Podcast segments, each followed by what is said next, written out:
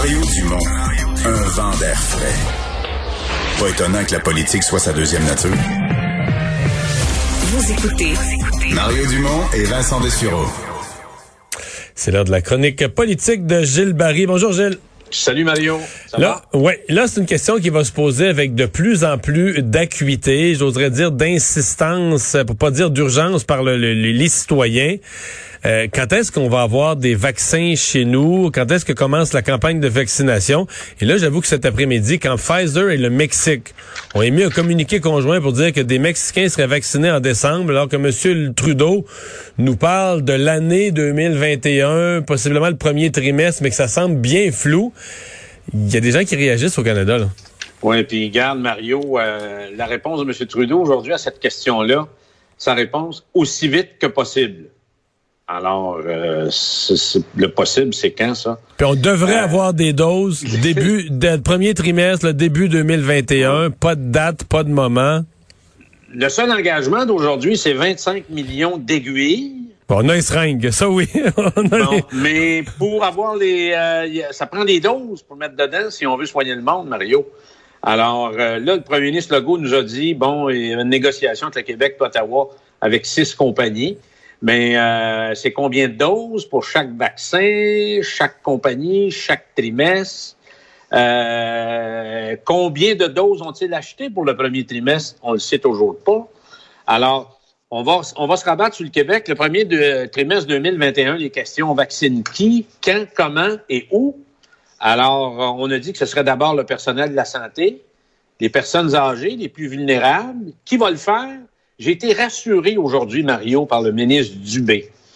À une question, il a dit, écoutez, on a une belle expérience de vaccination au Québec. On vaccine jusqu'à 200 000 personnes par semaine.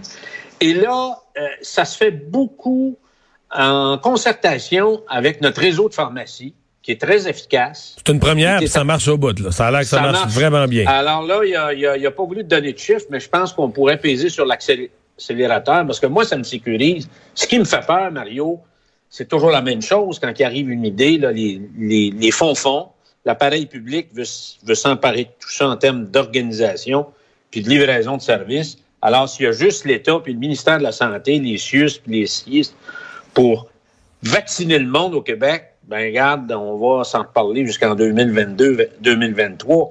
Mais s'il y a un bon allimage avec le réseau des pharmacies, moi j'ai confiance que on va avoir une force de frappe très importante parce qu'on est Mais partout Gilles- sur le territoire.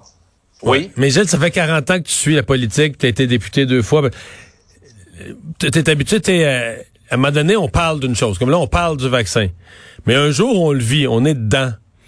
Quand le citoyen du Québec, du Canada, mettons, on est le 10 janvier, là. Puis là, on le voit aux nouvelles, là, tu comprends? TVA puis Radio-Canada, on le voit aux nouvelles, là, que des gens dans 17 autres pays ou dans 8 autres pays se font vacciner. Puis que nous, pas, on n'a pas de doses, puis on nous dit on va avoir des doses plus tard. Il va y avoir une impatience populaire, il va y avoir une, Ah, avoir une pression innommable sur M. Trudeau, là, non? sur Trudeau. Moi, je pense qu'il s'est pogné le on sait quoi. Et c'est encore la même chose. On a tellement parlé du système de santé, Mario, euh, durant la pandémie. On a le système le plus étatisé au monde là, à cause de la loi fédérale et tout ça. Mais personne nous a copié, mais c'est ça aussi en bout de piste.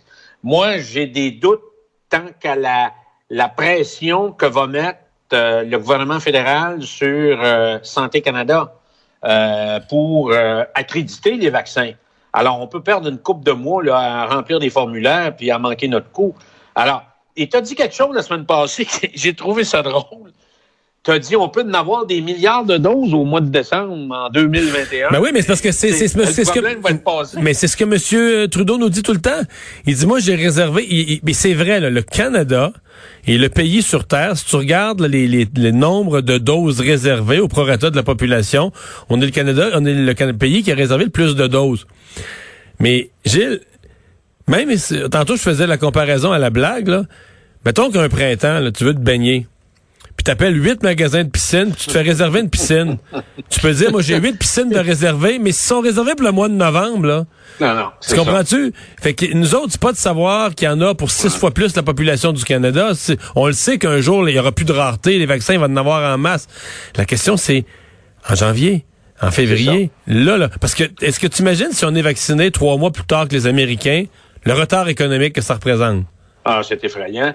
Et je pense que, en tout cas, la pression qu'il faut mettre, c'est qu'on voit déjà, on puisse voir le nombre de doses des personnes qui vont, le qui, quand et comment. C'est qui qui vont être vaccinés et quand les gens vont recevoir les premières doses en début janvier. Sinon, on peut manquer le trimestre et se retrouver euh, autour de la fête nationale avant que le premier citoyen québécois reçoive le premier vaccin. Mario, il faut se parler de Jolin Barrette. Oui, qui a annoncé ses intentions aujourd'hui, mais on comprend que le, la vraie affaire, ça va être après Noël. Oui, ça va être au printemps. Alors, moi, je pense qu'il va, ça va être costaud, ça va être majeur. il va y avoir du souffle, il va y avoir du mordant.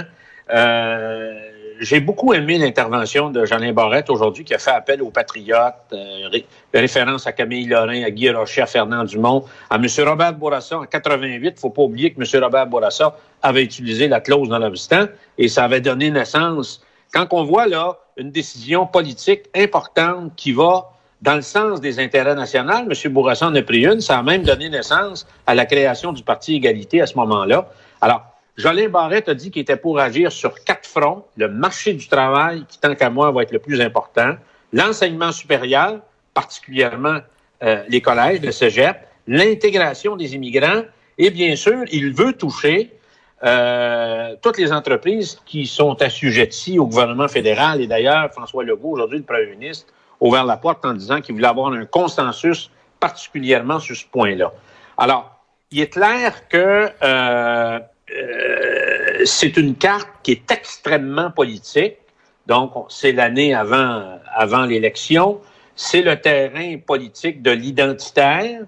Et d'ailleurs, Monsieur, euh, euh, a euh, interpellé la chef de l'opposition, la députée de Marguerite Bourgeois, particulièrement en lui disant qu'elle avait le devoir de réparer euh, ce qui s'était passé en 1977, en 1977, lors de l'adoption de la loi 101, parce que les libéraux, à l'époque, avaient voté contre. Ah, voté, avait mené un combat, un combat épique. Là. Il y avait siégé en commission parlementaire tout l'été sur euh, une espèce de filibuster, là, une obstruction systématique. Ça avait été adopté finalement au mois d'août, après un été à siéger. Là.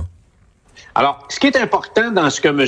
Euh, Barrette vient de mettre sur la table, c'est qu'il va y avoir vraiment, on voit que la question de l'immigration, est très importante. Donc, on pourrait voir d'autres actions du gouvernement en 2021 surgir ou venir sur la table en termes de législation ou autre, ou de plans d'action importants en ce qui concerne toute l'immigration. Ma question, Mario, le PQ et QS, qu'est-ce qu'ils vont faire sur ce terrain-là? Moi, je suis, j'ai été euh, carrément, je suis tombé en bas de ma chaise en fin de semaine quand j'ai vu sur quoi le PQ avait placoté. Je pensais qu'avec le buffet tout prêt, tout chaud qu'avait produit le Journal de Montréal, le Parti québécois était pour prioriser un débat sur la langue française, sur Montréal, sur la question des immigrants, sur la question de la laïcité, parce que tout ça, pour moi, il y a une interdépendance entre un enjeu et un autre. On était sur d'autres sujets, sur un autre terrain. Puis QS, ben, il revenait un peu à ce que j'entendais il y a 40 ans quand j'étais jeune député, faisons payer les, les riches. Ouais, mais hein? sur la langue, ils ont dit QS que leurs attentes étaient élevées, puis ils voulaient que Simon Jolin Barrette arrive avec une réforme vraiment majeure, importante. Donc on va voir. Mais ben, pour l'instant, il faut se réjouir. Il y a unanimité des partis à l'Assemblée nationale. c'est très bon. Et, et, tout va être dans le détail aussi, parce que euh, je pense que lors du, du, de cette loi qui sera déposée, parce que c'est une réforme importante, c'est la première grande réforme importante depuis la création de la loi 101 en 1977. Je pense qu'il va y avoir un débat très, très important au Québec. Absolument. Alors, alors, ça va être à suivre, mais je pense que c'est de bon augure. Et on aura l'occasion de s'en reparler. Merci, Gilles. Merci, Mario. Et tout de suite, on va aller à une pause. Au retour, je serai avec Pierre Bruno pour commenter l'actualité du jour.